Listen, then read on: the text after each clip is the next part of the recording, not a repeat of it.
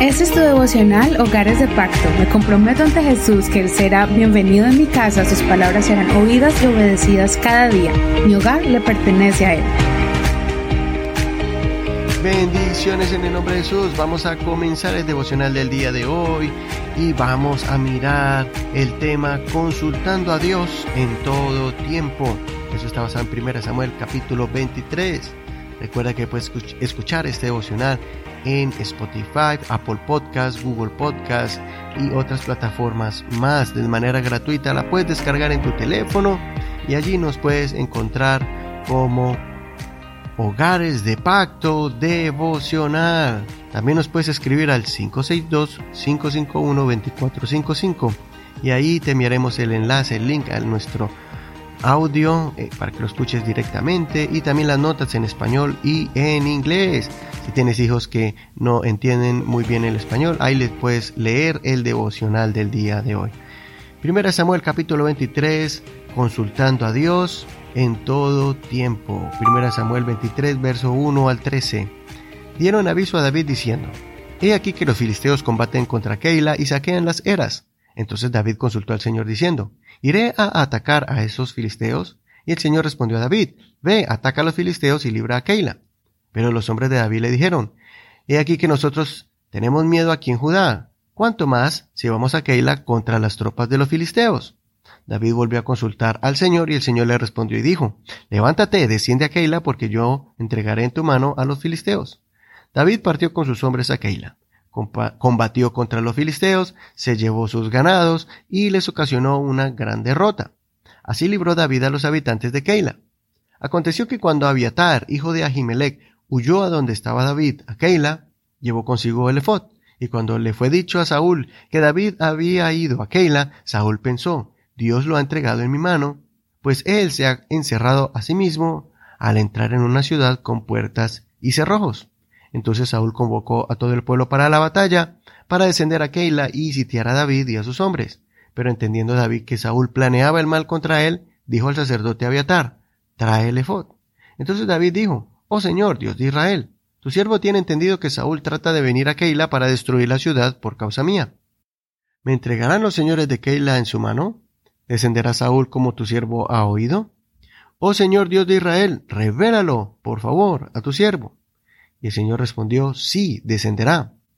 Luego preguntó David, ¿me entregarán los señores de Keila a mí y a mis hombres en mano de Saúl? Y el Señor respondió, sí, te entregarán.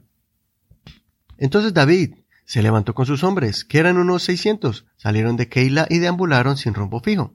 Y llegó a Saúl la noticia de que David se había escapado de Keila, por lo cual desistió de salir. Hasta aquí la lectura del día de hoy. No olvides leer todo el capítulo completo.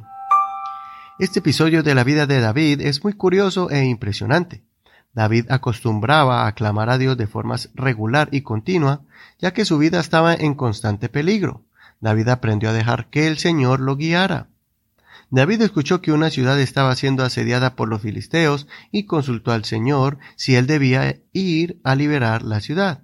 Dios le respondió que sí. Primera lección. Antes de hacer algo, aunque sea buena, positiva y compasiva, consulta primero al Señor.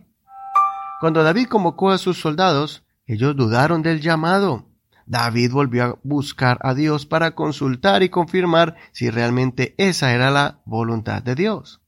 Otra lección, en el momento de la duda, Dios es paciente para confirmar su voluntad en nosotros cuando necesitamos aclaración o afirmación de la misión del Señor. Después de liberar a Keila y celebrar con la ciudad, David escuchó que Saúl iba hacia donde él estaba para atacarlo. Uno podría asumir que la ciudad estaría tan agradecida con David que lo esconderían de Saúl. Pero Saúl era capaz de atacar la ciudad con tal de que le dieran a David. Por eso David decidió mejor no confiar en sus presunciones y más bien consultar al Señor. Siguiente lección. No te dejes llevar por las emociones, presunciones o propios criterios. Es bueno analizar con el sentido común y el conocimiento adquirido con las experiencias de la vida. Y muchas decisiones las vamos a poder tomar en el momento, basados en el sentido común y en la experiencia. Pero cuando llegue el momento de tener que tomar una decisión importante, toma el tiempo para pedir al Señor que te muestre la respuesta conforme a su voluntad o te dé la dirección correcta que debas tomar y que sea agradable ante los ojos del Señor. David lo hizo y fue sorprendente la respuesta. Dios le confirmó que debía salir inmediatamente de la ciudad porque Saúl sí venía dispuesto a hacerle daño, que no era un chisme o un rumor y que la ciudad definitivamente sí lo entregaría a Saúl, pues la presión era grande porque Saúl había movilizado a todo Israel contra Keila. Así que en esta ocasión David pidió revelación al Señor por medio del sacerdote y Dios le contestó. ¿Cuál sería el destino trágico de David si no hubiera consultado a Dios?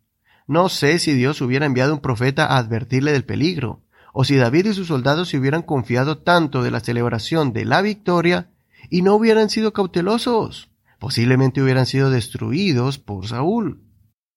Sea lo que sea de lo que hubiera sucedido, lo importante es que David nos enseña que debemos primero clamar al Señor y ser sensibles cuando Él nos dé la luz verde para avanzar, o quedarnos quietos donde estemos cuando nos dé alguna misión para hacer o cuando nos pide retirarnos de algún lugar peligroso. Soy tu amigo y hermano Eduardo Rodríguez. Que el Señor te guíe a ti y a tu familia, que busquen continuamente el rostro del Señor para que tomen las mejores decisiones por el bienestar de todos. Muchas gracias por escuchar este devocional. Recuerda que nos puedes encontrar en Facebook como Hogares de Pacto Devocional. Muchas gracias por tus oraciones y el apoyo a este ministerio para llegar a otras familias. Bendiciones. Este es un ministerio de la Iglesia Pentecostal Unida Hispana El Reino.